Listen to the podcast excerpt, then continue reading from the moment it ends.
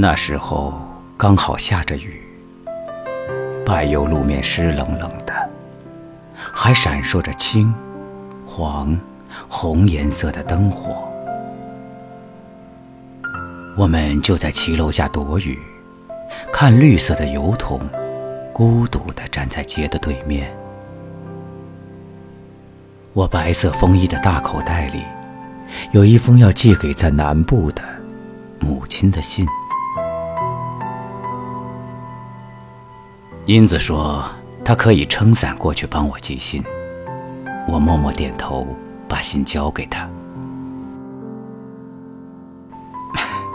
谁叫我们只带一把小伞呢？他微笑着说，一面撑起伞，准备过马路去帮我寄信。从他伞骨渗下来的小雨点儿，溅在我的眼睛玻璃上。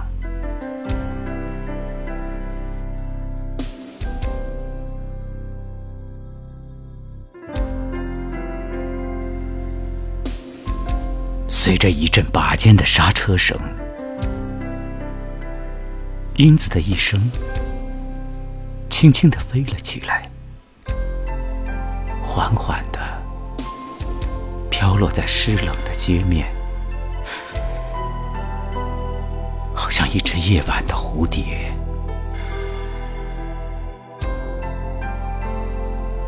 虽然是春天，好像已是秋深了。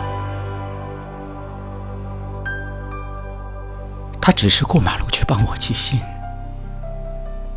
这简单的动作，却要叫我终身难忘了。我缓缓睁开眼，茫然站在骑楼下，眼里裹着滚烫的泪水。世上所有的车子都停了下来，人潮涌向马路中央，没有人知道。那躺在街面的，就是我的蝴蝶。这时，它只离我五公尺，竟是那么遥远。更大的雨点，溅在我的眼镜上，溅到我的生命里来。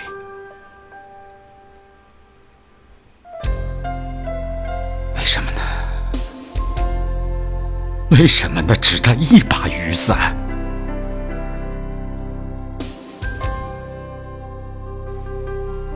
然而，我又看到英子穿着白色的风衣，撑着伞，静静的过马路了。她是要帮我寄信的。那，那是一封写给在南部的母亲的信。